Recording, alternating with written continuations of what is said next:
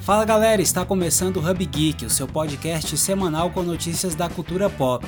Eu sou André Rocha e hoje eu trago informações da série de One Piece na Netflix, Festival de Cinema Coreano em São Paulo, Billie Eilish ganhando tudo no Grammy, número de vendas do Nintendo Switch e uma dica de cinema.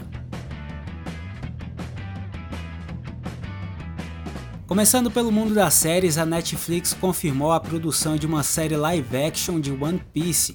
A adaptação terá roteiro de Steven Maeda, que já trabalhou em Arquivo X e Lost.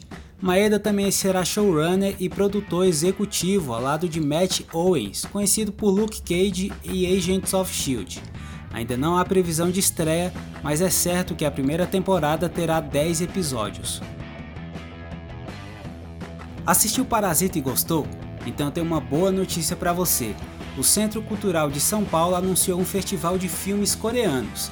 Chamado de Made in Coreia, o festival irá acontecer de 11 a 23 de fevereiro com a exibição de vários clássicos do cinema coreano.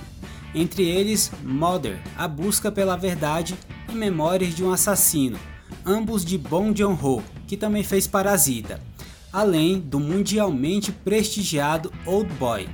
Os ingressos são gratuitos e podem ser retirados uma hora antes de cada sessão na bilheteria do Centro Cultural de São Paulo. Para conferir a programação completa do Made in Coreia, você deve acessar a página do evento no Facebook.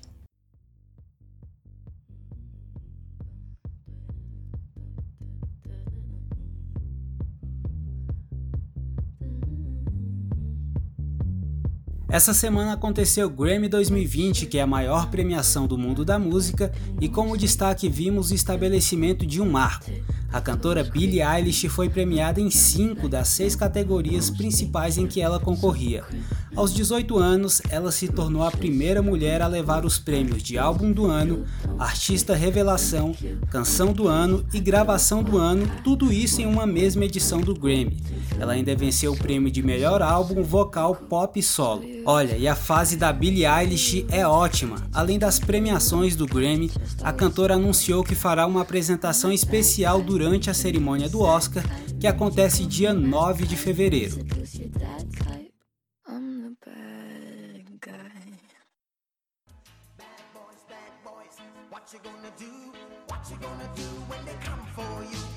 Agora a dica de cinema da semana: Will Smith e Martin Lawrence estão de volta com Bad Boys para sempre.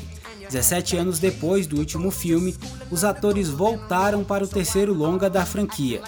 Como nos outros filmes, Bad Boys para sempre também se passa em Miami. Dessa vez, os dois policiais se juntam com a recém-criada equipe de elite do Departamento de Polícia de Miami para derrubar um líder de um cartel de drogas da cidade. A química entre Will Smith e Martin Lawrence deve render cenas bem divertidas. Se você é fã, aproveite e vai matar a saudade dessa franquia tão querida.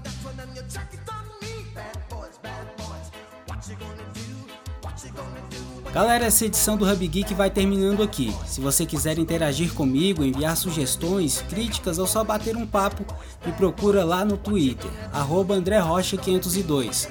Obrigado pela sua companhia, eu volto semana que vem. Tchau!